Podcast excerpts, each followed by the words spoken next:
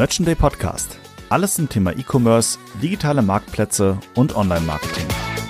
Mein Name ist Ronny Marx, ich bin Veranstalter von Merchant Day, bin auch Gründer der Amazon-Agentur Into Markets. Ihr seht mich auf der Bühne vom Merchant Day in der Regel auf der Mainstage, wenn ich dort moderiere.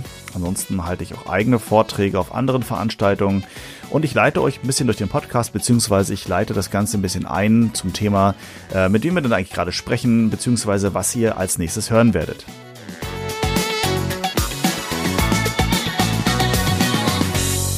Herzlich willkommen zu einer neuen Folge Merchant Day Podcast und auch heute geht es mal wieder um das Thema Online-Marketing und natürlich speziell auch um E-Commerce. Eingeladen habe ich mir den Benjamin Uhlmann von Reishunger. Und der Benjamin ist bei Reishunger, der eine oder andere dürfte es vielleicht sogar noch kennen, entweder weil er schon Kunde ist oder weil man das Ganze vielleicht aus Höhle der Löwen noch kennt. Da sind die zwei Gründer 2016 ähm, aufgeschlagen und haben das Ganze gepitcht. Ähm, Benjamin ist für, bei Reishunger für den gesamten E-Commerce-Prozess zuständig und ich denke, ein sehr würdiger Gast heute und ich freue mich, dass du da bist, Benjamin. Ja, vielen Dank für die Einladung. Ich freue mich auch, dass ich da sein kann. Auf jeden Fall, denn äh, wir wollen heute mal wieder ein bisschen das Thema E-Commerce abtasten und ich glaube, da kannst du einen ganz guten Mehrwert beitragen. Witzigerweise, ähm, das äh, muss ich jetzt ganz kurz am Anfang mal so als Intro sagen, haben wir gerade vorhin festgestellt, dass wir uns, äh, wann, 2015 oder so, schon das erste Mal über die Wege gelaufen sind, ne? Ja, 2000, 2016, glaube ich. Oh, 16, genau, 16 war es tatsächlich, genau. Weil tatsächlich von zwei verschiedenen Dienstleistern bei einem Kunden, ähm, also die Welt ist klein, kann man schon mal so festhalten. Okay, aber wir wollen heute über das Thema äh, nicht über SEO sprechen, weil da sind wir damals mal zusammengekommen, sondern über E-Commerce und Strategie dahinter. Äh, wie ich schon vorhin gesagt habe, du bist bei Reishunger für den gesamten E-Commerce-Prozess zuständig. Und ähm, Respekt erstmal an der Stelle für das, was Reishunger geleistet hat. Für den Fall, dass man es nicht kennt, ich lade mal jeden zu ein, dass man das sich mal anschauen sollte im Internet. Äh, die, die Website, die den Online-Shop sich mal anschauen kann, da ist eine ganze Menge los. Ähm, ihr seid Inhaber geführt ähm, und das Ganze ist mehr oder weniger natürlich gewachsen ohne Investoren. Das ist richtig, oder? Ja, das ist richtig. Uns gibt's jetzt seit ungefähr zehn Jahren am Markt und wir sind seitdem auch tatsächlich immer aus eigenem, aus eigenen Mitteln gewachsen. Äh, sehr gesund und sehr organisch und äh, sind mittlerweile hier in Bremen über 100 Leute. Das ist tatsächlich wow. Okay. Krass, wenn man sich das immer wieder so vor Augen führt. Die Hälfte davon arbeitet bei uns in der Logistik, die andere Hälfte äh, im Büro, im Office, ein Großteil davon natürlich auch im E-Commerce, das heißt im Marketing, im Kundensupport und so weiter. Ja, das ist das ist eine Hausnummer. 100 Leute irgendwie äh, unter ein Dach zu kriegen, sprichwörtlich, das ist schon mal echt äh, eine, eine fette Nummer.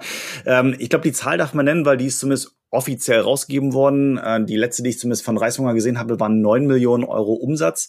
Das, wie gesagt, Inhaber geführt, ohne Investoren. Also erstmal an, an eure Gründer großes Lob und Anerkennung für das, was geleistet wurde und immer noch wird. Ich glaube, aktuell Zahlen sehen sogar noch ein bisschen anders aus. Ne? Ja, also die können wir schon mal verdoppeln, die Zahlen, die du gerade genannt hast. Und äh, wir bewegen uns also auf jeden Fall schon im guten zweistelligen äh, Millionenbereich. Und ähm, man muss dazu auch sagen, dass wir natürlich aktuell Profiteur von, von Corona sind, von dem ganzen Lockdown und von dem Boost, den der E-Commerce aktuell bekommt. Also die meisten werden es mitbekommen haben, gerade auch die Aktienmärkte für E-Commerce-Unternehmen explodieren momentan und das wirkt sich natürlich nicht nur auf die großen Konzerne aus, sondern auch auf die kleinen Unternehmen wie uns. Wir haben einen sehr starken Zulauf bekommen, dadurch, dass äh, viele Geschäfte geschlossen sind, dadurch, dass die Menschen nicht in Urlaub fahren können und ganz besonders dadurch, dass die meisten unserer Kunden nicht in Restaurants gehen können, sondern zu Hause kochen müssen und das Macht Kochen Sinn, ja. und das Kochen ganz neu für sich entdecken müssen und äh, das ist unsere Aufgabe. Unsere Mission heißt We Teach to Enjoy Rice und ähm, das wollen wir tatsächlich auch ähm, ja genauso machen, wie wir es sagen. Den Leuten zeigen, wie man lecker und gut mit Reis kochen kann, wie man tolle Gerichte aus der ganzen Welt zaubern kann und auch wie man sich natürlich gesund ernähren kann. Und ganz wichtig, so dass es auch schmeckt. Ne? Das soll am Ende rauskommen, idealerweise, genau. Ich meine, äh, da gab es ja schon so ein paar andere ähm, Startups und Unternehmen, sowas wie HelloFresh und so, die natürlich da auch äh, schon schon vor einigen Jahren in die Bresche geschlagen sind. Ähm, du sagst ja auch, zehn Jahre gibt's euch schon. Jetzt kam doch mal der richtige Boost, denke ich mal, obwohl ihr wart ja vorher schon auch super erfolgreich. Und ich glaube, das, was du gesagt hast, kann man bestätigen, wenn man sich die Website, ich kann es echt nur noch mal betonen, anschaut. Ähm, da sind unglaublich, es ist ein, ein Paradebeispiel, finde ich persönlich, wie man E-Commerce heute machen sollte. Nicht nach dem Motto, Corona ist ja jetzt blöd, also machen wir irgendwie alle E-Commerce. Das machen die wenigsten, leider Gottes nach wie vor immer noch nicht, ähm, sondern man muss irgendwie auch ein bisschen was drumherum bauen. Und das ähm, finde ich ist bei euch echt gut gelungen mit Rezepten, mit äh, Vorstellungen, wie man wie was wo machen kann. Also man merkt richtig, die Seite lebt. Ich glaube, du hattest auch gesagt, 30 Leute arbeiten bei euch allein im, im digitalen Marketing. Ne? Ja, das ist richtig. Also wir sind hier sehr breit aufgestellt im Bereich ähm, Online-Marketing, im Bereich ähm, E-Commerce generell, weil wir einfach festgestellt haben, dass wir mit sehr viel Liebe zum Detail arbeiten und äh, dieses Detail, das können uns Externe in der Regel nicht so liefern, wie wir es gerne hätten. Und von daher schauen wir, dass wir das gesamte Wissen rund um das Thema E-Commerce in-house holen und an unsere Kunden weitergeben. Und was soll ich sagen? Also ähm, offensichtlich ist es nicht so falsch, was wir machen. Und von daher halten wir auch in dieser Strategie fest. Und die scheint zu funktionieren. Ähm, wenn wir über Strategie sprechen, ähm, ihr habt einen, äh, wie schon mehrfach erwähnt, einen sehr, sehr guten äh, und präsenten Online-Shop. Ähm, gibt es weitere Kanäle, die ihr bedient neben dem Webshop? Also gibt es auch Marktplätze, die ihr bedient oder seid ihr rein nur auf, auf, äh, auf dem Webshop aktiv? Unser Webshop beziehungsweise unsere Webshops, muss man sagen, dadurch, dass wir auch mittlerweile in mehreren Ländern zu finden sind, sind schon das zentrale Element unseres E-Commerce. Nichtsdestotrotz haben wir auch sehr oder legen wir auch sehr viel Wert auf unsere Arbeit bei, bei Amazon natürlich äh, als relevantester Marktplatz. Das ist äh, nicht zu unterschätzen, was, was auch äh, Amazon für Power hat. Selbst wenn man im E-Commerce ähm, mit seiner eigenen Website ein starker Player ist, ist Amazon eine richtig gute Ergänzung. Äh, in unserem Fall zumindest. Allerdings merkt man jetzt auch tatsächlich, dass die anderen Marktplätze spürbar Druck machen. Also ähm, totgesagte leben länger. Otto zieht ganz gut an. Ähm, bei, bei eBay und Real ist es vielleicht ein bisschen schwerer, aber auch Rewe. Man, man, man, wir sehen da tatsächlich monatlich quasi Zuwächse, äh, wird also auch immer besser von den Kunden angenommen. Und einen kleinen Teil unseres Umsatzes ziehen wir auch aus dem Lebensmitteleinzelhandel.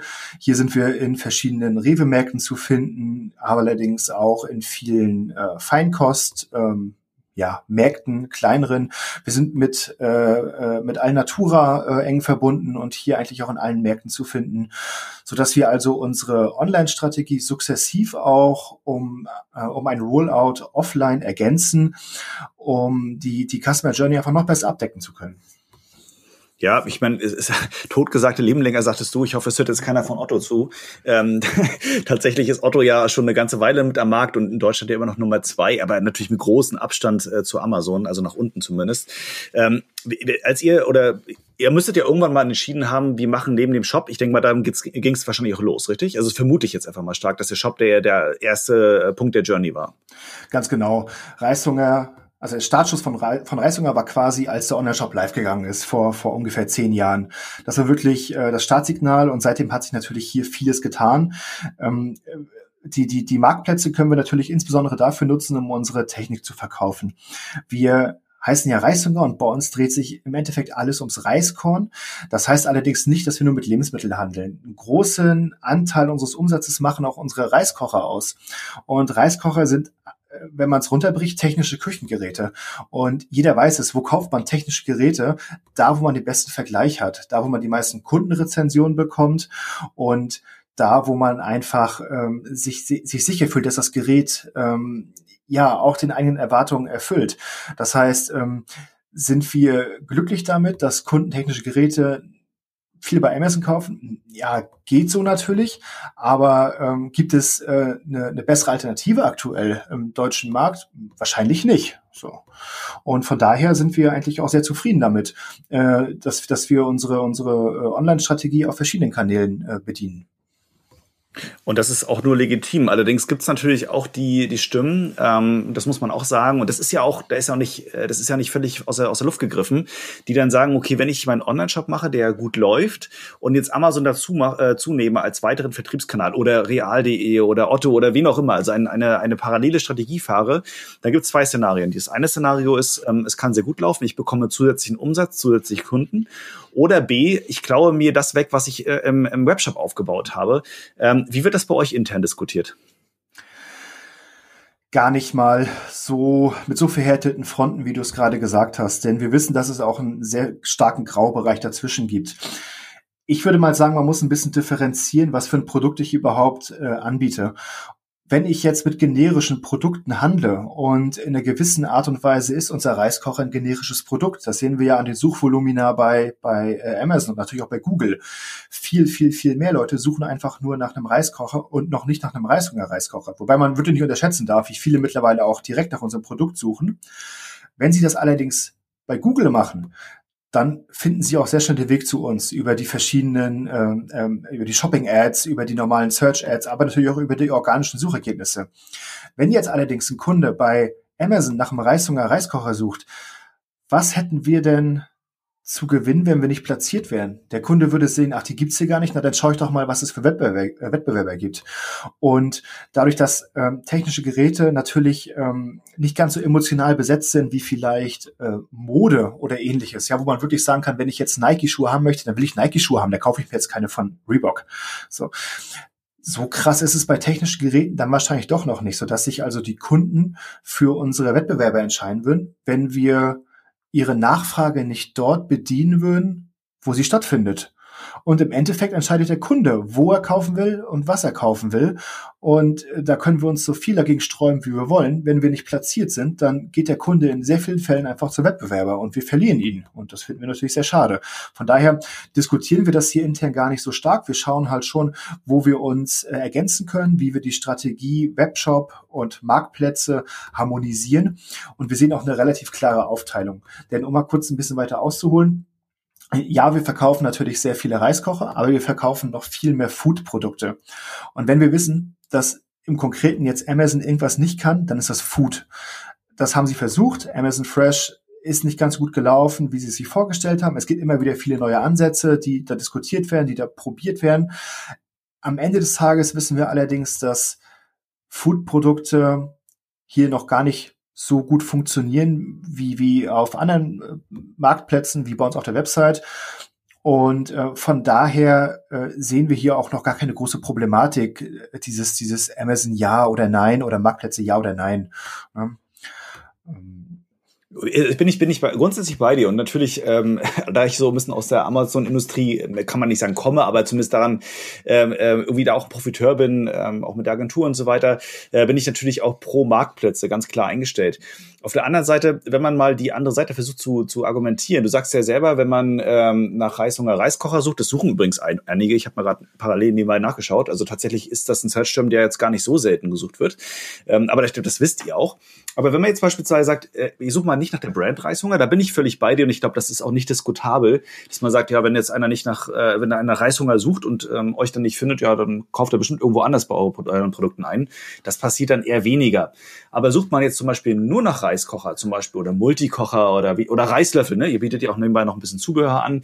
Ähm, dann sind das ja generische Suchbegriffe, die man ja durchaus auch nicht nur bei Amazon eingibt. Ähm, und das hat jetzt mit eurer Marke nichts zu tun. Siehst du oder seht ihr das trotzdem nach wie vor so, dass Marktplätze dann ähm, auch bei generischen Sachen ein wichtiger Kanal sind? wir versuchen uns eigentlich von, von vielen generischen Produkten so ein bisschen zu differenzieren. Und wir sehen uns tatsächlich als Premium-Brand. Wir haben äh, sehr tolle Produkte. Äh, alle unsere Produkte sind in einer eigenen Brand. Das heißt, äh, wir verkaufen eigentlich ja nur noch ganz wenige SKUs, die nicht wirklich, wo nicht wirklich Reishunger draufsteht. Das sind die, die aller, aller, aller wenigsten. Und wir versuchen tatsächlich gar nicht uns mit den Händlern zu messen, die auf eine komplette Generik gehen, äh, welche vielleicht einfach nur Dropshipping-Modelle ähm, äh, spielen online. Denn dabei kann es immer nur auf eine Sache hinauslaufen, das ist nachher der Preis. Und diesen Preiskampf, den gehen wir nicht ein. Das, das sind wir, da, da, da verlieren wir im Endeffekt nachher alle. Der Einzige, der nachher gewinnt, äh, das ist in der Regel die Plattform, das ist der, wo die Werbung betrieben wird. Allerdings äh, ist es tatsächlich aus unserer Erfahrung so, dass wir, dass wir Preiskämpfe äh, möglichst vermeiden wollen und unsere Kunden mit Qualität überzeugen möchten. Und wenn wir jetzt ähm, äh, deinem Beispiel mal folgen, ähm, dass man auf Amazon ähm, Reiskocher eingibt, äh, was passiert dann? Also was hast du da gerade festgestellt? Was kommt dann? Ähm, ich habe jetzt gerade nach Reishunger ähm, Reiskocher gesucht, weil ich gucke jetzt mal kurz nur nach Reiskocher. Machen wir es mal gleich simultan hier. Also erstmal äh, sieht man eure PPC-Werbung, das ist schon mal sehr gut. das ist dominierend, äh, das, das sieht man auch nicht immer, also zumindest der aktuelle. Ja, und da kommen so ein paar weitere Geräte, ne? Von Russell Hobbs, äh, ist ja auch eine bekannte Marke in dem Bereich. Video-Ads macht ihr auch, das ist sehr schön. Also man, man sieht da schon ähm, auch, dass ihr da sehr dominant seid im organischen Bereich. Ähm, unser Ansatz jetzt insbesondere, um nochmal auf die Reiskocher vielleicht zu, zu sprechen zu kommen, ist, ist ziemlich einfach. Und zwar wollen wir damit omnipräsent sein. Nicht nur in Deutschland, sondern in ganz Europa. Und das heißt, wenn ein Kunde sich für den Kauf eines Reiskochs interessiert, dann kommt er an uns nicht vorbei. Er wird uns zu 99,9 Prozent wahrnehmen. Es sei denn, er geht irgendwo zu einem Offline-Retailer. Sobald sich ein Kunde allerdings online interessiert für Reiskocher, sind wir da und zeigen, was wir haben. Und um nochmal meine äh, äh, These von vorhin aufzugreifen, uns kann es daher eigentlich ähm, relativ egal sein, auf welcher Plattform wir verkaufen, weil wir einfach die Kundenanfrage dort bedienen möchten, wo sie stattfindet. Und ähm, wir, wir haben aktuell natürlich auch immer mal wieder Argumente, die, die sagen, ja, könnten wir allerdings nicht auch schauen, dass wir äh, uns ein bisschen zurückziehen von den Marktplätzen, dass wir wieder die Hoheit über unsere Produkte bekommen, dass wir mehr im eigenen Webshop machen. Klar können wir das machen. Aber was wäre die Konsequenz daraus? Ähm, die Kunden äh, würden uns einfach nicht mehr so wahrnehmen, wie sie es aktuell tun. Ähm, ich denke mal, dass es da andere Kritikpunkte an den Marktplätzen gibt, ähm, die man aufgreifen kann. Da will ich auch gar nicht zu tief drauf eingehen, weil man kann an allen Geschäftsmodellen Sachen kritisieren.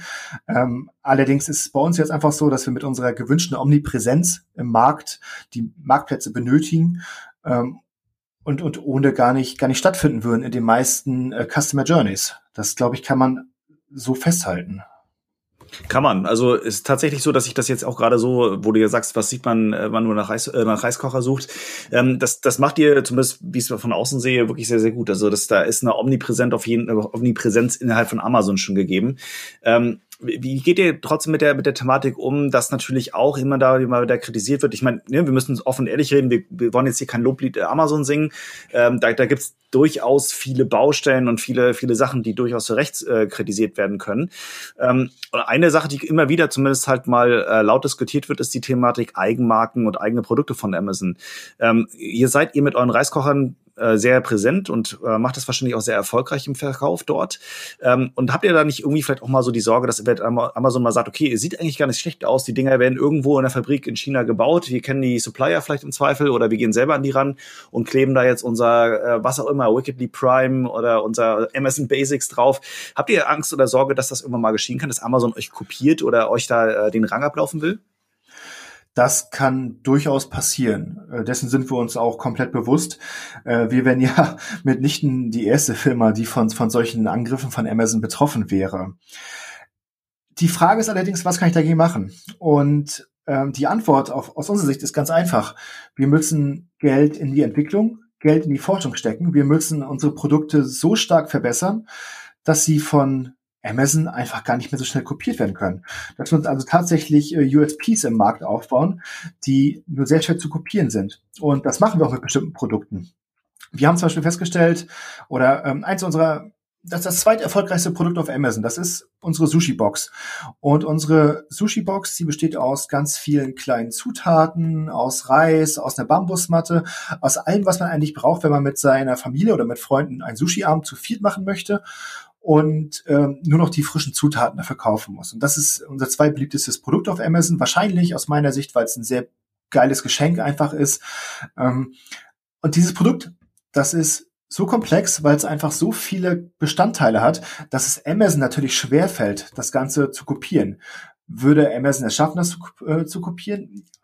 Ich denke schon.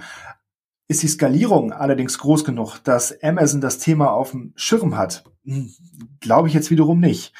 Denn wenn wir eins gesehen haben, dann ist es ja schon, dass Amazon wirklich immer versucht, den Weg des geringsten Widerstands zu gehen.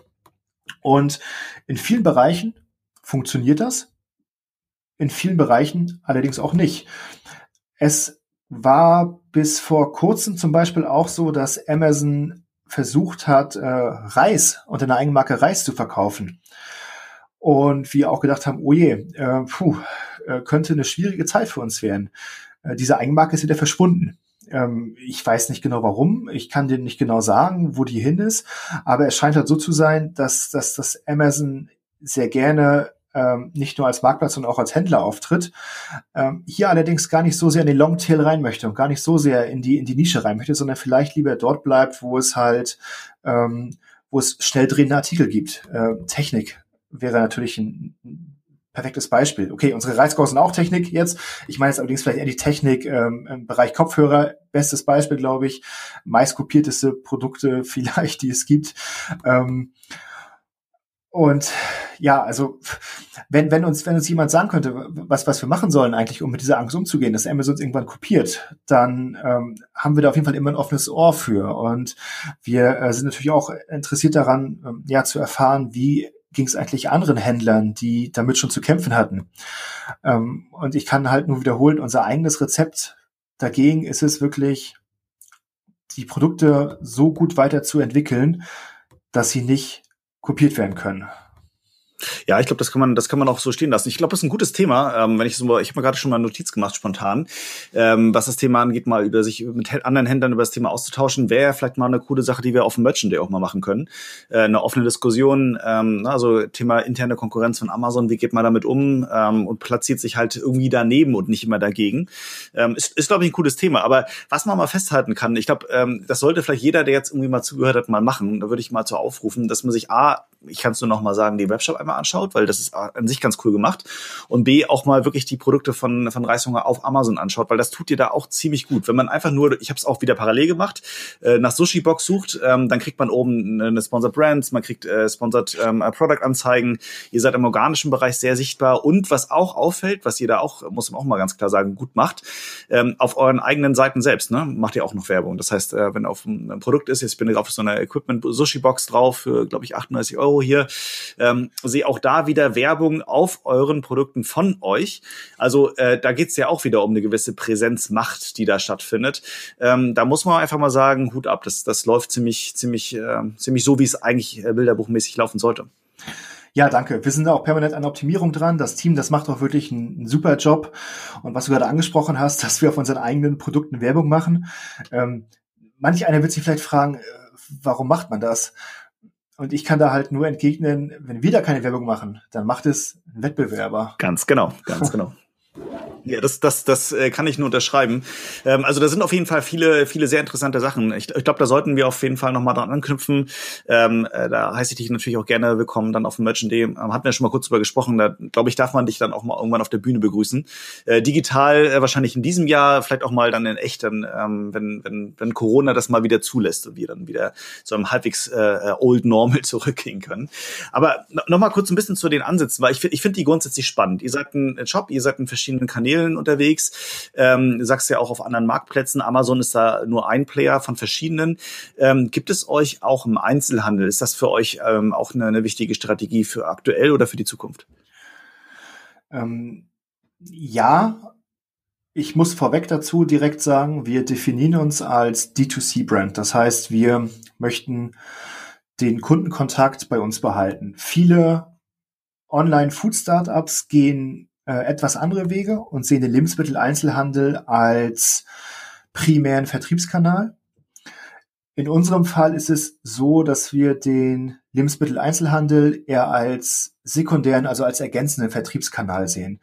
Hm, wenn du uns ähm, finden möchtest, dann brauchst du gar nicht lange suchen. Wir sind in äh, allen Alnatura-Märkten, das sind die Biomärkte, die es äh, ja in sehr vielen deutschen Städten gibt, äh, vertreten. Wir sind in sehr, sehr, sehr vielen Rewe-Märkten auch schon zu finden, in viel kleinen ähm, Delikatessengeschäften. Ich ähm, weiß tatsächlich gerade gar nicht zu 100 Prozent, wo wir überall zu finden sind. Ich kann nur so viel sagen, dass unser Team, welches sich um die äh, um die Lebensmitteleinzelhandel kümmert, hier mit, mit einer sehr hohen Geschwindigkeit vorangeht und wirklich versucht, uns in, in, ja, in, an ganz vielen äh, Orten zu platzieren. Ähm, das ist für uns allerdings trotzdem keine, kein, kein Fokus. Wir wollen halt online im Fokus bleiben und unsere Kunden online bedienen. Ähm, unter dem Gesichtspunkt, was ich gerade schon gesagt habe, dass wir uns sicher sind, dass eine der wichtigsten Dinge im E-Commerce in den kommenden Jahren der Kundenzugang sein wird. Wenn ich den Kundenzugang verliere, dann verliere ich mein Geschäftsmodell. Dann werde ich einer von vielen. Dann werde ich irgendwie so ein generischer Dropshipper auf Amazon. Ja, die hatten niemals einen Kundenzugang. Und was ist denen passiert? Sie sind alle über den Kopf gegangen.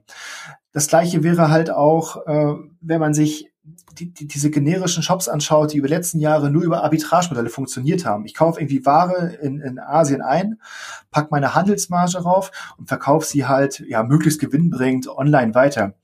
Diese ganzen Konzepte funktionieren alle nicht mehr. Und zwar aus einem ganz einfachen Grund. Die ganzen Händler verlieren oft den Kundenzugang und damit das Mitspracherecht am Markt. So einfach ist das aus meiner Sicht nicht immer, aber es ist ein ziemlich wichtiger Punkt. Kann man, kann man so sagen. Ich glaube, das ist eine, eine Kritik, auch man stehen lassen kann. Ich meine, man muss auch dazu sagen, ähm, Arbitrage funktioniert immer noch ein Stück weit und ähm, hat auch vor ein paar Jahren extrem gut funktioniert, wo das Thema Amazon Marktplatz erst so richtig hochkam. Amazon gibt es schon Ewigkeiten, aber ähm, äh, wenn man so mal vor vier, fünf Jahren oder ja doch vor fünf Jahren nach Amazon SEO oder Amazon PPC gegoogelt hat, ähm, gab es quasi so gut wie gar nichts an Wissensquellen und sowas. Heute gibt's da irgendwie äh, gefühlt äh, 300 verschiedene selbsternannte Coaches und Experten, ähm, die da unterwegs sind. Ähm, das sieht man, da sieht man ja auch ein bisschen, was da entwickelt, sich entwickelt hat die letzten Jahre. Aber wenn wir noch mal kurz auf das Thema Einzelhandel gehen, Alnatura sagst du, gibt's euch ja, ich glaube in, in so ganz großen Märkten, ich weiß wahrscheinlich jetzt auch eine Strategiefrage, dass ihr sowas wie Kaufland oder Rewe, Edeka, ähm, da habe ich zumindest euch noch nicht gesehen. Rewe, ähm, Rewe ist relativ ähm, neu, da sind wir seit ein paar okay. Monaten zu sehen. Ah, okay. Aber, aber auch nicht in allen Rewe-Märkten. Es gibt ja sehr viele Rewe-Märkte und ich, ich glaube in ungefähr ungefähr einem Drittel der Rewe-Märkte. Ich möchte jetzt nichts Falsches sagen, aber ich denke mal, dass man das als ungefähre Größenordnung nehmen kann. Okay, dann gucke ich mal demnächst, weil ähm, wenn ich, ich habe hier einen Rewe um die Ecke, dann gucke ich da einfach mal in Zukunft ein bisschen genauer hin, ob ich euch sehe. Weil ich tatsächlich auch öfter mal so versucht schon mal ein bisschen Reismilch auszuprobieren. Ist offen gesagt nicht ganz mein Ding, ähm, aber äh, ich, ich gucke mal, ob ich euch da finde. Dann, dann, dann denke ich mal an unser Gespräch. Ähm, wenn wir über das Thema Einzelhandel sprechen, äh, Fach- und Einzelhandel, will ich jetzt mal so ein bisschen zusammenpacken. Also lokal kaufen irgendwo in einem Geschäft. Und das ist ja gerade heutzutage äh, Corona-bedingt äh, enorm, enorm schwierig. Also natürlich kann man noch in Rewe-Märkten und Alnatura-Märkten einkaufen gehen gehen, aber ähm, das wird oft kritisiert, dass, dass, äh, dass dort natürlich jetzt äh, der, der Shift ganz stark Richtung Online-E-Commerce geht. Es wird und wird immer noch diskutiert, ob da jetzt eine Art Strafsteuer für Online-Händler eingeführt werden sollte, um den lokalen, kommunalen Handel zu stärken, wie auch immer das gehen soll. Ähm, aber wenn wir jetzt sagen würden, den Einzelhandel, den Fachhandel gibt es morgen nicht mehr. Gott bewahre, da hängen natürlich auch viele Arbeitskräfte dran. Aber wir würden den abschalten. Äh, gibt es Reishunger dann nach wie vor noch oder würdet ihr auch stark ins Studio Strudeln geraten? Ich denke ganz im Gegenteil, wir werden äh, ziemlich starken Aufwind bekommen, denn der digitale äh, Lebensmittelhandel wächst und wächst und wächst und wächst, nimmt sich jedes Jahr einen weiteren Share raus aus dem lokalen Handel und wir hätten tatsächlich gar keine großen Probleme, sollte es jetzt den, den Einzelhandel morgen nicht mehr geben, was natürlich wirklich äh, reines Gedankenexperiment ist und was auch niemand tatsächlich möchte. Mm, und von daher ähm, sehe ich da bei uns, um da vielleicht ein bisschen weiter auszuholen, gar nicht so eine große Abhängigkeit zu den stationären Geschäften. Okay, ich meine, ihr habt ja jetzt auch Produkte, mal abgesehen jetzt von den Reiskochern, die kann man natürlich auch, ähm, denke ich mal, ganz gut generisch kaufen. Ähm, aber sag mal, die die äh, Nahrungsmittel sind ja auch gerade, du hast es ja vorhin gesagt, ne, Amazon Fresh ähm, hat sich auch nie so richtig ganz durchgesetzt. Lebensmittel online zu kaufen ist nach wie vor eine, eine schwierige Nummer. Ich glaube, da beißen sich viele die Zähne aus, wenn es Amazon schon nicht ganz gut hinkriegt, das werden andere auch schwer haben. Ähm, aber generell, äh, wenn man mal auf den Fach und Einzelnen guckt, also wir verlassen mal so ein bisschen den, den Reishungerbereich und du guckst mal, wenn du, wenn du äh, möchtest, mal so ein bisschen auf die, auf die generelle Produktlandschaft. Es gibt ja viele Produkte, die sehr generisch sind, ähm, die ich nicht unbedingt im Einzelhandel kaufen muss. Und da würde ich persönlich ähm, auch immer mal ein Fragezeichen dran schreiben, ähm, wie sehr stark berechtigt da der Einzelhandel noch ist. Also wie sehr braucht man den tatsächlich noch? Äh, gerade ein, äh, ein Beispiel. Wir haben heute versucht, gerade das ist ein aktuelles Beispiel, einen Kinderwagen zu kaufen im Einzelhandel, im Fachhandel. Die Märkte haben noch offen. Ähm, trotz eines leeren Geschäftes, wir waren die einzigen Kunden, äh, zusammen mit drei weiteren Angestellten hat sich keiner für uns zuständig gefühlt und Beratung war auch fehl am Platz. Gekauft haben wir es nachher online, ähm, so ein bisschen ein Stück aus Frustration. Und da würde ich schon ganz klar die Frage stellen, brauchen wir so eine Art Einzelhandel tatsächlich immer noch? Erstmal Glückwunsch zum Kind. Ähm. Zum, zum zweiten, zum zweiten muss man sagen. Aber danke, ja. Ich würde ganz also hier ganz differenziert rangehen. Und zwar, ich würde deinem Beispiel jetzt mal komplett entgegensetzen, dass äh, bei meiner Freundin, die wohnt in Düsseldorf, direkt um die Ecke ein wunderschönes Geschäft für Kinder ist. Wunderbar gestaltet. Ähm, man, man sieht, dass das Geschäft, also wenn es jetzt geöffnet hätte, dass es äh, permanent gefüllt ist mit, mit Müttern und Vätern, die für ihre Kinder schöne Kleinigkeiten suchen. Es ist einfach alles mit sehr viel Liebe gemacht und das ist halt einfach ein Konzept, welches so individuell und so einzigartig ist, dass es nur sehr schwer zu kopieren ist. Und das ist eigentlich nicht durch digitale Konzepte zu kopieren ist. Der Einzelhandel an sich, glaube ich, steckt in dem gleichen Problem, wie es auch schon viele digitale Konzepte stecken. Und zwar Thema Arbitragemodell wieder aufgegriffen. Äh, wir, wir haben doch in den letzten, in den letzten drei, vier Jahren gesehen, wie, wie schwierig es geworden ist, für eine einzelne Person noch auf Marktplätzen erfolgreich zu sein. Ähm, das heißt, dieses, dieses Handelssterben, welches wir ähm, äh, äh, offline sehen, ja, das sehen wir natürlich auch online. Und das hängt in der Regel nicht damit zusammen, dass irgendein Unternehmen ein anderes Unternehmen kaputt macht. Es hängt einfach damit zusammen, dass die Konzepte, die vor 20, 30 Jahren noch funktioniert haben, heute nicht mehr greifen. Ich muss heute dem Kunden viel mehr Service bringen, was wir tatsächlich auch äh, im Digitalen äh, an unsere erste Stelle stehen. Ja, wir wollen Ganz einfach, Service Level One. Jeder Kunde wird von uns wie ein VIP behandelt. Das, das ist ganz klar.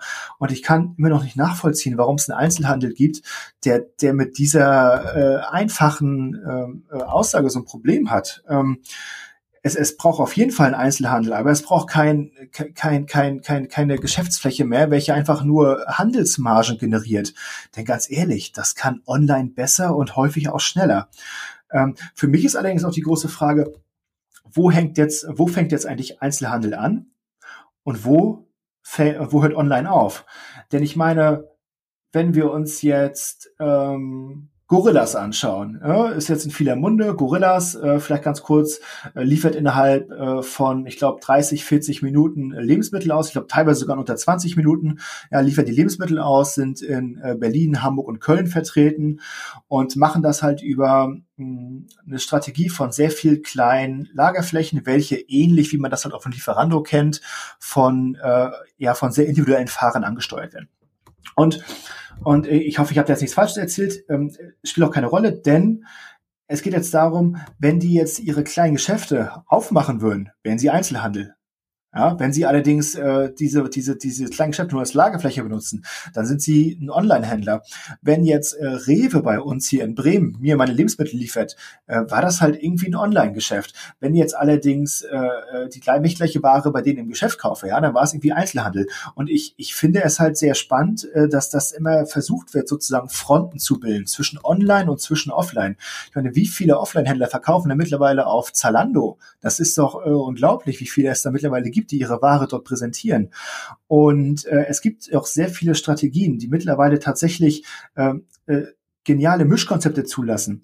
Für die meisten Händler ist doch bei Click and Collect schon die Königsdisziplin erreicht. Ja, wo ich mich halt dann manchmal frage, okay, das, das ist es jetzt, das ist jetzt euer Konzept, um diesem digitalen Druck, der da kommt, entgegenzuwirken. Ja, das kann es doch häufig nicht sein. Von daher sage ich, klar, ein guter Fach- und Einzelhandel ist total notwendig, total wichtig und ein super Einkaufserlebnis für jeden, ähm, der da reingeht. Was allerdings nicht mehr notwendig ist, ist das, was du gesagt hast. Ja, dass ich Geschäfte habe, die generische Produkte verkaufen mit einem schlechten Service und äh, teilweise überhöhten Preisen. Und äh, ja, dass diese Geschäfte dann einfach auch sukzessiv verschwinden. Da tut es mir dann auch tatsächlich gar nicht so drum leid, weil das häufig einfach selbstverschuldet ist. Das, das ist selbstverschuldet, aber da würde ich auch entgegensetzen, ähm, äh, diese Geschäfte braucht es zum Teil eigentlich, weil ich, ich würde jetzt mal so ein Babygeschäft, ähm, du hast es ähm, gesagt, da gibt es ein schön liebevoll gestaltetes äh, Geschäft bei euch um die Ecke dort. Ähm, das, das sind natürlich in Anführungszeichen Ausnahmesituationen. Ähm, nee, Kindergeschenke kann ich auch ähm, generell woanders kaufen. Ich glaube, der Hauptumsatz passiert ja nicht in solchen kleinen Läden, sondern schon auch ähm, eher zentral mit klassischen Merchandise-Produkten. Ne? Wenn ich einfach nur meine Tochter sehe, die da die ganzen klassischen Disney-Figuren hoch und runter juckelt, ähm, das, das kann ich überall kaufen. Aber so, so ein Fachhandel, äh, wenn wir jetzt mal beim Thema Baby bleiben, ähm, so ein Kinderwagen ist ja nichts, was man sagt, das kaufe ich mal einfach so, stelle ich mir hin und dann ist gut. Da kann man eine ganze Wissenschaft draus machen, auch Babyschalen und diesen ganzen Kram. Jeder, der irgendwie Kinder hat und solche Produkte sich schon mal kaufen wollte und musste, der, der kennt das. Ich gehe ja bewusst dorthin, auch wenn es ein Arbitragemodell ist, die kaufen ja bekannte Marken auch einfach nur ein und stellen sie hin auf die Fläche ähm, und verkaufen sie dort. Aber ich kann dort Produkte anfassen, ich kann sie erfahren, ich kann beraten werden. Es ist ja, äh, ne, ich kann mir natürlich alles Mögliche durchlesen. Ihr habt auch tollen Content zum Beispiel zu eurem Reiskocher gemacht. Da sehe ich ja relativ viel. Wenn das Produkt aber komplexer wird und ein paar hundert Euro mehr kostet, dann brauche ich, möchte ich irgendwie Beratung haben. Das war auch der Grund, warum wir in so ein Geschäft gegangen sind. Aber wenn die Beratung dort nicht kommt, ist aus meiner Sicht noch immer nicht verstanden worden, wie man mit Kunden umgehen muss. Du hast es ja selber gesagt, ihr behandelt den Kunden ja auch königlich. Ähm, glaubst du, dass es ein generelles Verständnisproblem ist, dass Deutschland da noch nicht ganz angekommen ist oder, oder, oder woran liegt das?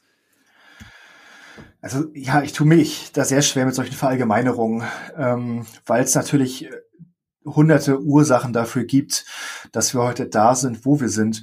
Ich glaube, es ist ganz einfach, dass das digitale Geschäftsmodell oder das digitale Geschäftsmodelle generell so schnell sind, dass der Einzelhandel mit klassischen Strukturen da gar nicht hinterherkommen kann.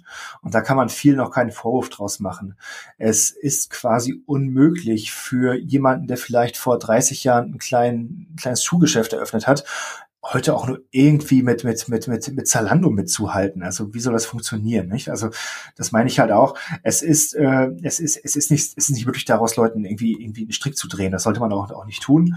Ähm, und es gibt auch einfach Geschäftsmodelle, wo man ganz klar sagen muss, hey, puh, da wird's wirklich schwer. Selbst mit dem besten Service, den ihr euren Kunden anbietet, wird es für euch in den kommenden Jahren sehr schwer werden. Ähm, dass es anders geht, zeigt allerdings das Beispiel Reisebüros. Äh, die wenigsten wissen, dass ähm, nach der Krise 2009, nach der Finanzkrise, 2007 hat das ja schon fast angefangen, bis 2009, dass ähm, dass Reisebüros auf dem, auf dem, auf dem Level waren, welches ähm, ziemlich schlecht war. Es gab wenig Reisebüros. Und in den zehn Jahren danach hat sich die Branche so stark erholt, dass sie äh, stärker war als, als in den Nullerjahren. Und man fragt sich so, Moment mal, warum denn Reisebüros? Das ist doch nun wirklich etwas, was ich online machen kann, wo ich ja auch eine sehr gute Vergleichbarkeit habe. Und das Geheimnis hier war einfach guter Service. Die Reisebüros haben verstanden, dass es nicht mehr reicht, dass man äh, den Kunden eine Pauschalreise für 699 Euro mit Flug ab Hannover nach Ägypten verkauft, sondern dass die Kunden in das Reisebüro gehen, weil sie individuelle Konzepte möchten, weil sie von der Beratung profitieren möchten und halt auch von dem Know-how, welches ihnen entgegengebracht wird. Und äh, wir müssen natürlich jetzt die Situation äh, seit dem Corona-Ausbruch ein bisschen abkoppeln davon. Nichtsdestotrotz, Definitiv, ja.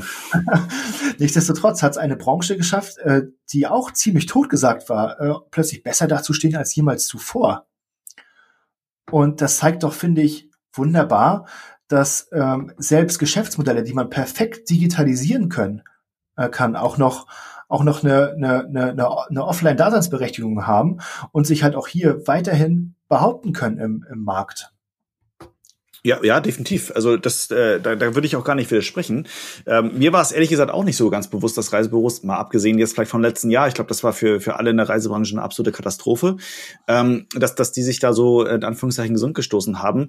Aber ich glaube, da äh, sind wir uns dann auch ähm, im Zweifel auch wieder einig. Ähm, das dreht sich im dann wieder auch um den Kunden. Der Kunde muss zentriert werden. Und ich glaube, das war etwas, wenn wir da wieder mal so Richtung Marktplätze zurückrutschen, ähm, war und ist etwas, was Amazon, Jeff Bezos oder wer auch immer in dem Konzern dort äh, sehr früh sehr gut verstanden hat, dass der Kunde derjenige ist, der zentral bedient werden muss. Und das ist das, was mich persönlich auch immer noch nach wie vor sehr oft im Einzelhandel und Fachhandel ärgert.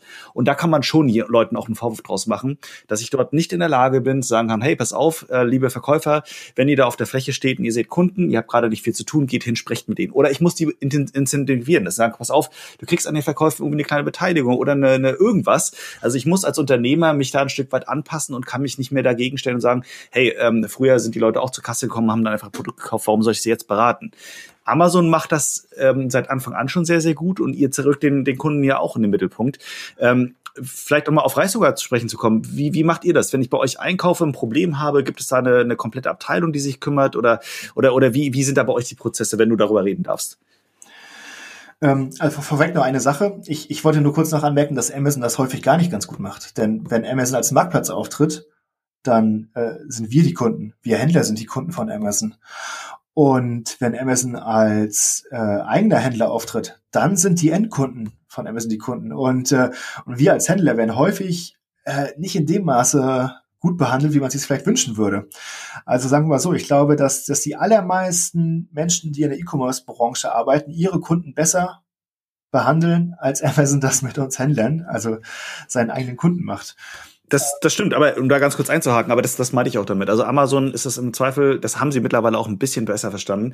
Äh, ähm, aber auch scheißegal, was ihr als Händler oder irgendwie wollt oder nicht wollt. Äh, Amazon zentriert den Käufer, den Konsumenten und niemand anders sonst. Also immer Customer First. Das ist, das ist ja deren, deren Lebensprinzip. Ob das jetzt gut oder schlecht ist, sage ich mal dahingestellt. Aber das ist ja mit einer der, der Erfolgsformeln, warum Amazon da steht, wo sie jetzt aktuell stehen. Ja, da gebe ich dir vollkommen recht. Und um auf deine äh, Frage einzugehen, ja, wie behandeln wir den Kunden, wenn er zu uns kommt? Ähm, wir, wir sind hier auf jeden Fall in einem ziemlich äh, krassen Lernprozess, das muss man wirklich sagen. Und zwar einfach, äh, weil wir natürlich sehr stark wachsen. Wir wachsen Jahr für Jahr mit äh, hohen zweistelligen ähm, Zahlen äh, zum Vorjahr und äh, haben dadurch natürlich auch entsprechend mehr Kundenverkehr.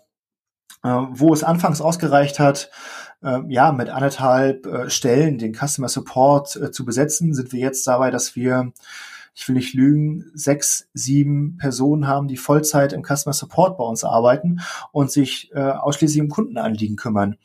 Und die Kunden können sich ja mittlerweile auch auf so vielen Arten bei uns melden, die alle an einer Stelle zusammenlaufen wir arbeiten äh, hier mit, mit, mit einem Tool, welches tatsächlich alle Kanäle bedient. Das heißt, egal wie sich der Kunde bei uns meldet, ob er klassisch anruft, uns eine E-Mail schreibt, ob er uns bei WhatsApp schreibt, eine Instagram-DM, ob er uns bei, bei Amazon eine Nachricht schickt oder auch bei eBay.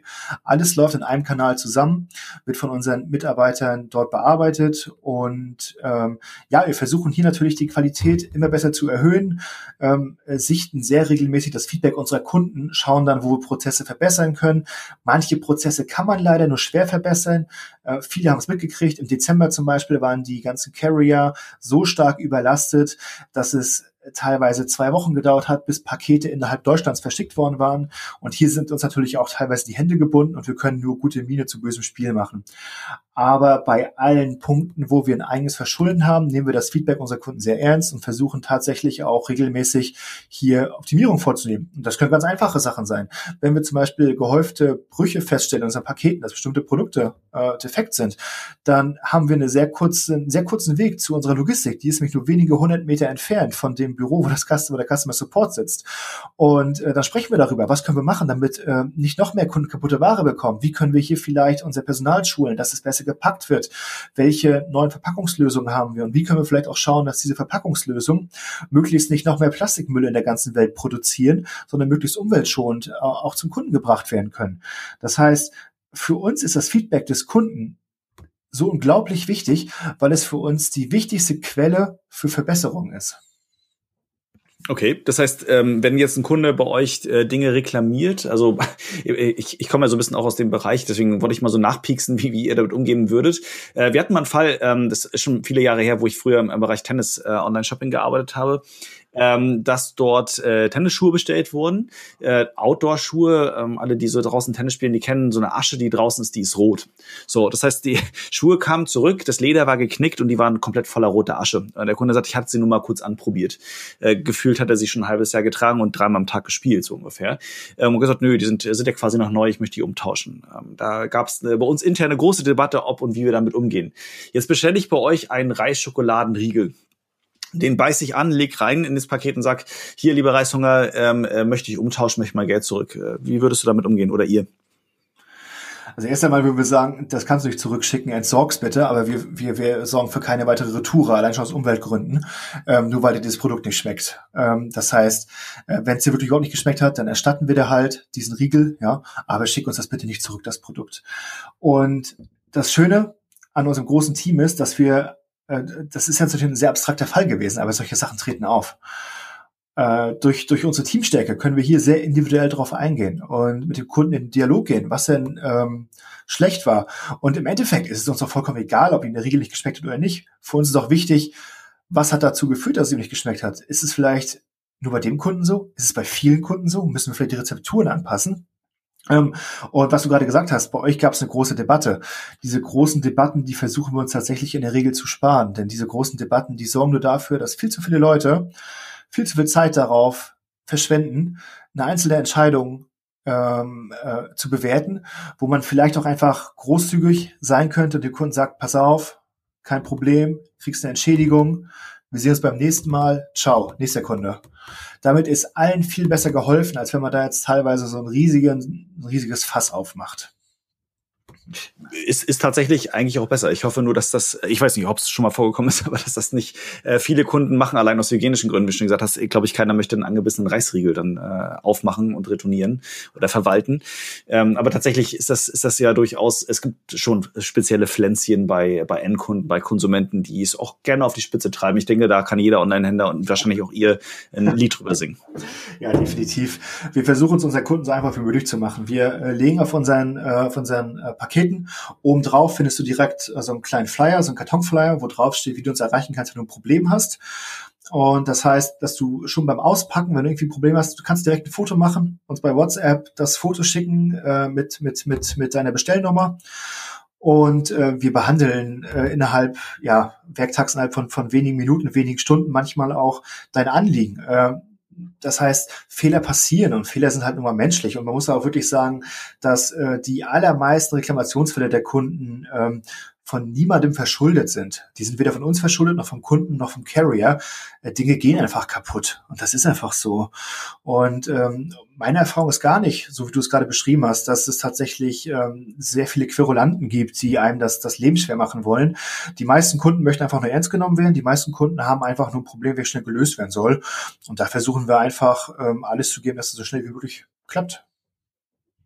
Das sind auf jeden Fall sehr gute Ansätze. Ich glaube, da kann sich äh, der ein oder andere äh, auch eine Scheibe abschneiden, zumindest von der Grundeinstellung.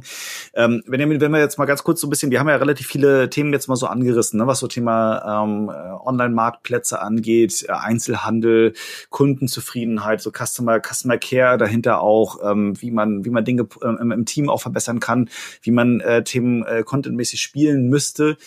Äh, das Thema, du hast es ja auch selber gesagt, für euch ist, ist Corona ähm, auch ein, ein starker Treiber gewesen. Es gibt Gewinner und Verlierer in, in jeder Krise und äh, E-Commerce ist, glaube ich, schon, zeichnet sich jetzt ab mit einer, wenn man so blöd will, obwohl es Gewinner in so einer Krise kann man eigentlich kaum sagen, aber zumindest einer, der, der da stark von profitiert.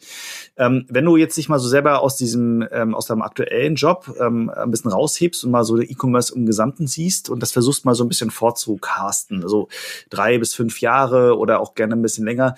Was glaubst du, wie entwickelt sich der E-Commerce in Deutschland, aber auch generell weiter? Was, was, äh, was, was glaubst du, was gibt's da für Strömungen und wie, wie gehen die weiter?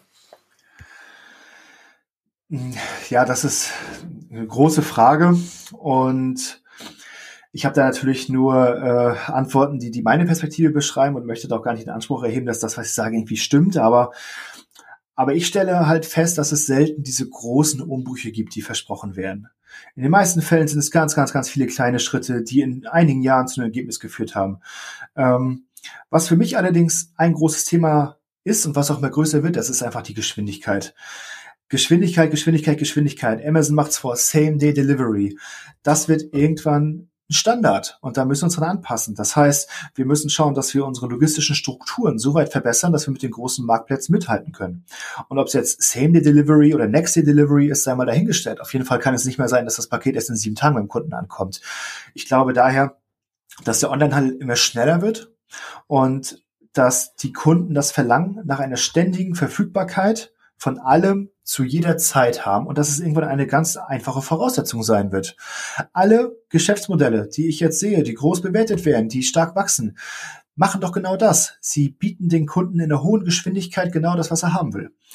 Und äh, zudem glaube ich auch einfach, dass das Thema Mobile immer stärker zunehmen wird, ähm, denn das ist allerdings nur, nur ein Aspekt von, von der Geschwindigkeit. Ja, Mobile First ist in aller Munde. Ähm, Mobile First heißt allerdings bloß, dass ich schnell und effizient zu meinem äh, Einkauf kommen möchte.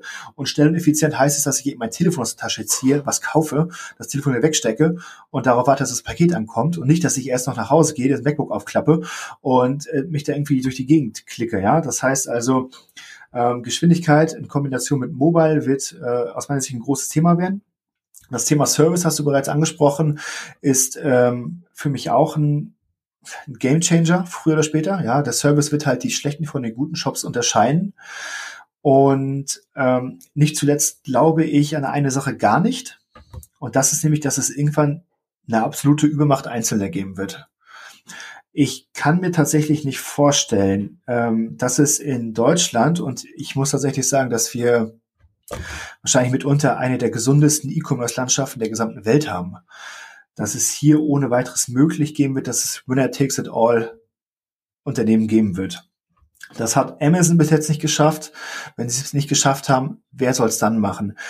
Es ist doch auch bezeichnend, dass es sogar neben einem sehr starken Zalando noch ein About You geschafft hat, so groß zu werden. Hätte das einer geglaubt vor ein paar Jahren? Auf gar keinen Fall hätte man das geglaubt. Und plötzlich haben wir hier zwei richtig äh, große Player im Game. Und ähm, das sind sozusagen ein paar Hypothesen, die ich, die ich äh, für die kommenden Jahre prognostiziere. Ich glaube auch, dass der E-Commerce wieder bunter wird. Und zwar bunter, weil es immer einfacher wird, online zu verkaufen. Mit Technologien wie Shopify, wie Shopware ist es ja heutzutage fast jedem möglich. Für viele ist es natürlich nicht unbedingt sinnvoll, aber es ist für jeden möglich, innerhalb kürzester Zeit online einen Shop aufzubauen. Und klar, Kritiker, Kritiker würden jetzt sagen, ja, okay, da habe ich zwar jetzt einen Shop, aber da kauft jetzt ja keiner ein. Das ist richtig und deswegen sage ich auch, dass es nicht für jeden sinnvoll sein wird.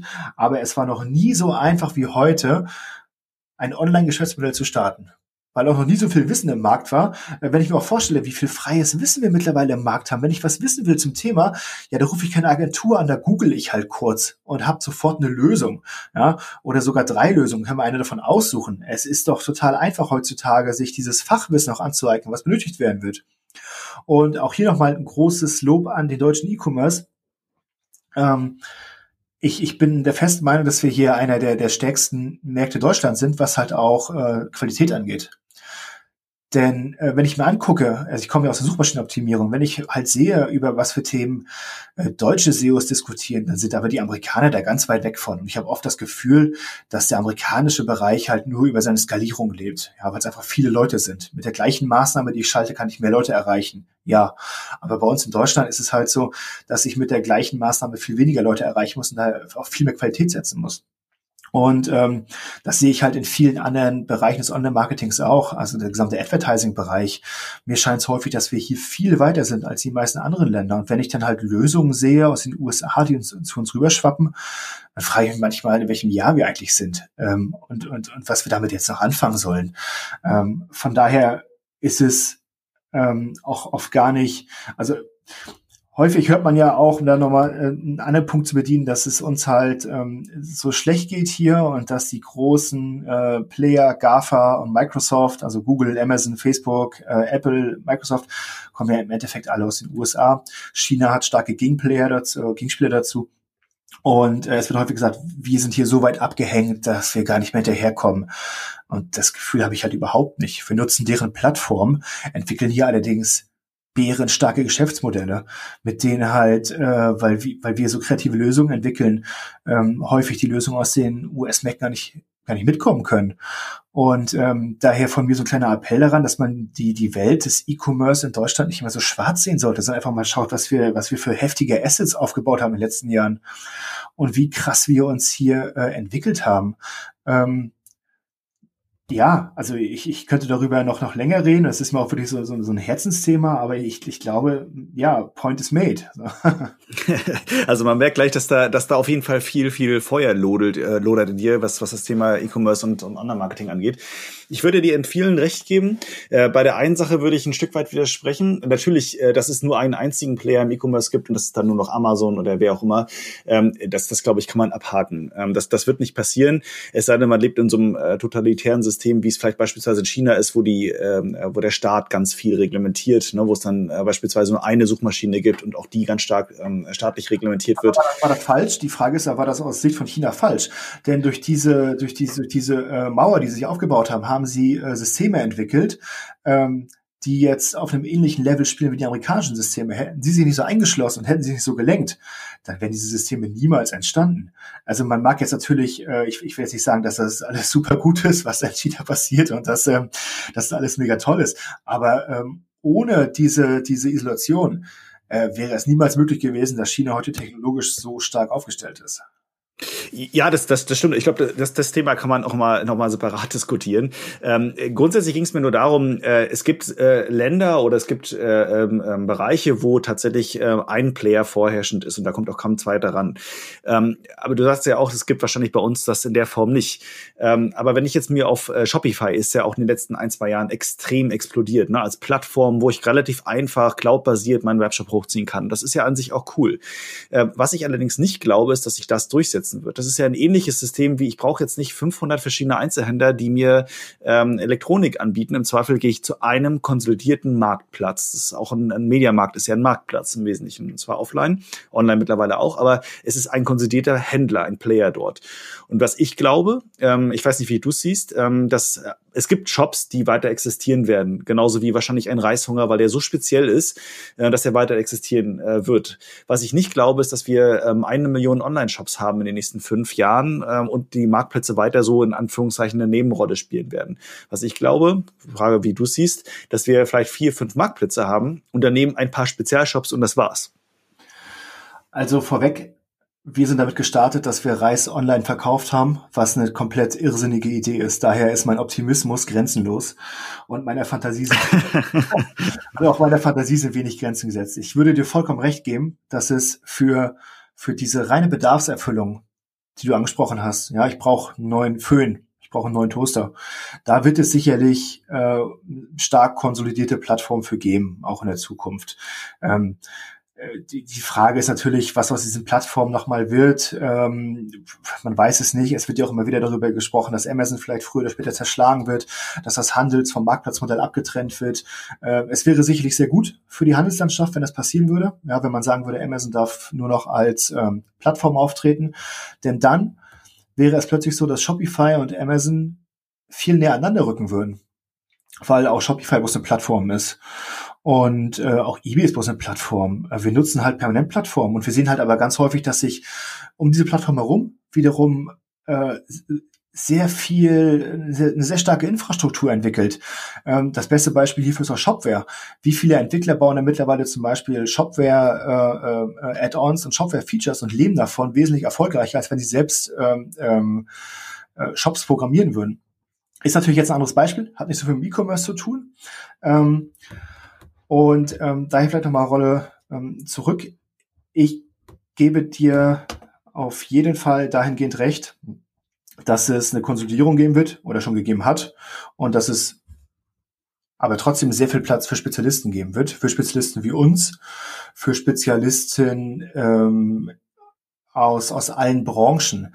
Wir sehen doch tatsächlich äh, jeden Monat große Shops hochploppen.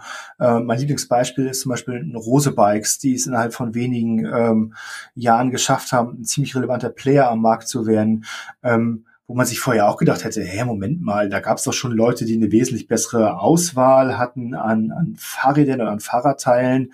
Ähm, da wäre doch gar kein Platz dafür. Und ähm, ähm, auf der anderen Seite wird es allerdings auch eine Konsolidierung bei den Marktplätzen geben. Rakuten ist verschwunden aus Deutschland. eBay, puh, ja, hat seine besten Zeiten auch schon ziemlich lange hinter sich. Real.de existiert in der Form nicht mehr, weil aufgekauft. Ähm, da ist also auch ziemlich viel Bewegung im Markt. Das heißt, dass tatsächlich auch nicht nur die einzelnen Händler äh, von, diese, von dieser starken Diversifikation betroffen sind, sondern auch die Marktplätze an sich und hier ist auch sehr viel Bewegung. Ähm, wer weiß, gibt es in zehn Jahren noch ein Amazon? Keine Ahnung. Bei vielen Unternehmen, die wir vor 10, 15 Jahren gesehen haben, äh, hätte man sich niemals vorgestellt, dass es die heute gar nicht mehr gibt. Aber es ist passiert und das kann keiner vorhersagen. Ähm, die Frage, die sich mir stellt, ist doch, welche Plattform wird es nachher eigentlich sein, auf der wir kaufen? Und äh, was bezeichnen wir als Plattform? Ist das Internet eine Plattform? Ja, aber gehört keinem so richtig, weil es dezentralisiert ist. Ist Amazon eine Plattform? Ja, auch, aber es gibt hier auch wieder ähm, natürlich sehr viel, ähm, sehr viele einzelne Händler drauf, die, die Mitspracherecht haben. Und von daher sehe ich da eigentlich eine ziemlich äh, äh, ja, ähm, spannende Entwicklung entgegen und ja, freue mich wirklich darauf, in zehn Jahren zurückzublicken und mal zu schauen, was meine Thesen eigentlich für einen Wert hatten. Äh, wahrscheinlich einen sehr geringen. Ich sollte mir einen äh, Outlook-Reminder einstellen, heute in zehn Jahren, dass ich mit äh, Benjamin nochmal einen Call mache und äh, das Gespräch nochmal rausfühle. das wäre das wäre eine interessante Geschichte. Ähm, aber ich, ich würde das einfach mal als Schlusswort so von dir stehen lassen. Ähm, sind auf jeden Fall äh, die Fragestellung, wie sich das weiterentwickelt, glaube ich, das Glaskugel kann keiner genau sehen und keiner genau wissen. Ähm, Fakt aber ist, da glaube ich, ist eine ganze Menge Bewegung drin. Das sehen wir jetzt auch schon. Und ähm, ich, ich finde es immer wieder spannend, auch Rose, Rose, Rose Bike, Rose Bike, äh, die du angesprochen hast, Markus Diekmann, ähm, der da, äh, da glaube ich, ganz gut das aufgemöbelt hat. Äh, auch auf LinkedIn, genauso wie du, kann ich auch noch mal kurz ein Plädoyer für dich ähm, ähm, einrufen an der Stelle oder aufrufen. Ähm, alle, die mal so ein bisschen sich äh, auch ein bisschen weiterbilden möchten oder auch mal mitdiskutieren möchten, Benjamin Ullmann auf LinkedIn mal eingeben. Ähm, da gibt es äh, eine gute Plattform auch äh, und eine gute Wissensplattform auch, die von dir immer vermittelt wird. Also äh, an der Stelle, Benjamin, besten Dank. Ich glaube, wir können das noch sehr, sehr weit führen, um den zeitlichen Rahmen nicht zu äh, sehr zu sprengen. Ähm, lass uns da gerne an der Stelle dein Schlusswort mitnehmen äh, und das offen lassen, wie sich das weiterentwickelt. Ich glaube, das, das wird sich dann noch zeigen. Ähm, herzlichen Glückwunsch erstmal an dich auch nochmal und an das Team von, von Reishunger. Äh, Grüße da an die beiden Gründer. Ähm, einen großartigen Job bis dato gemacht. Ähm, hoffentlich gibt's weiterhin so eine coolen Sachen, äh, die uns zeigen, dass es äh, dass E-Commerce mehr ist, außer nur, ich mache mal einen Online-Shop und mache ein bisschen Amazon. Ähm, auf jeden Fall sehr, sehr coole Sache. Besten Dank, dass du da warst, Benjamin. Ja, vielen Dank, dass ich da sein konnte, Ronny. Und ich freue mich, falls wir uns dann auf dem Merchant Day auch mal persönlich begegnen. Und Unbedingt. Und auch die äh, Fragen der, der Hörer äh, vielleicht direkt beantworten können. Vielen Dank.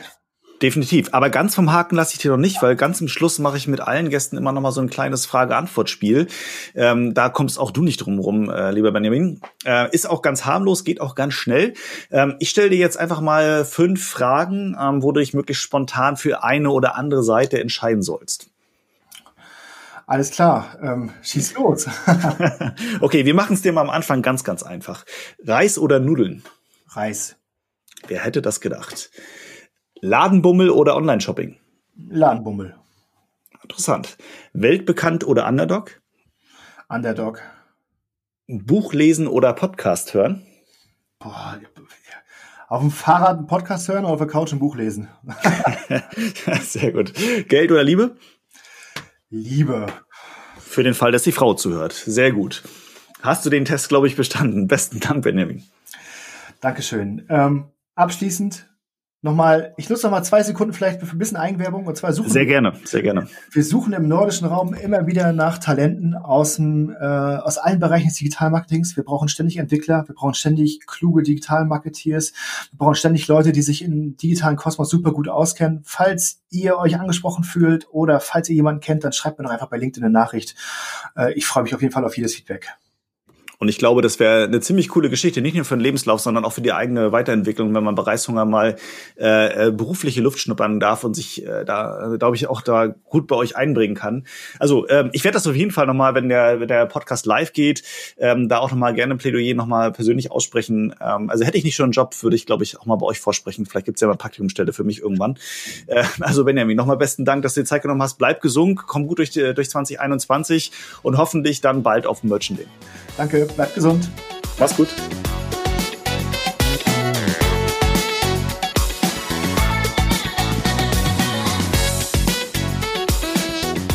Merchant Day, das E-Commerce-Event, Konferenz, Expo und Networking. Veranstaltet von Into Markets, der Amazon-Agentur. Sichere dir jetzt dein Ticket auf www.merchantday.com. Wir sehen uns in Hannover.